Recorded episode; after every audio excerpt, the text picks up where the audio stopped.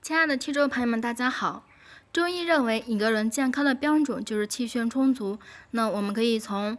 一看眼白的颜色，二看皮肤，三看头发，四看耳朵，主要看色泽，有无斑点，有无疼痛，五摸手的温度，六看手指的指腹，七看青筋，八看指甲上的半月形，九看指甲上的纵纹，十看牙龈，十一看睡眠，十二看运动，这一些方面来判断是否气血充足。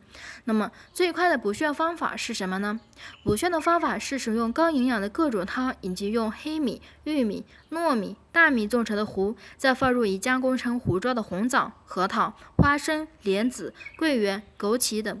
简单的说，只要吃到肚子里能消化吸收的食物，就是补血的。所以，补血的前提是胃肠道消化吸收的能力，而且只要与人的体质、吃的季节相搭配，就能起到中和调和的作用，就可以吃。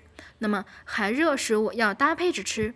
此外，我们经常看到这样的宣传：黑色食品补肾补血，如黑芝麻、黑豆、黑米、黑木耳、海带、紫菜等。那么，黑色食品就是补肾食品吗？其实并不尽然，温热是补，寒凉是泻。黑米补血补肾效果明显，黑芝麻性平，补肾补肝润肠养发；黑豆性平，补肾活血减毒，而黑木耳性凉，海带、紫菜性寒。任何食物补还是不补，一定要看这个食物的属性，性平性温的食物。那么在日常的饮食中，还有很多的补血方法。有兴趣的朋友可以按照下面介绍的方法去做，也可以换换花样，让家人更爱吃。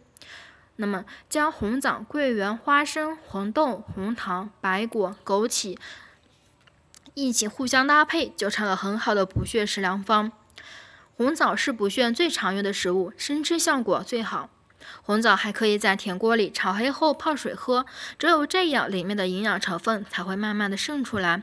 另外，如果再加了四到六粒的枸杞，还能治疗便秘，但大便稀的人就不要加枸杞了。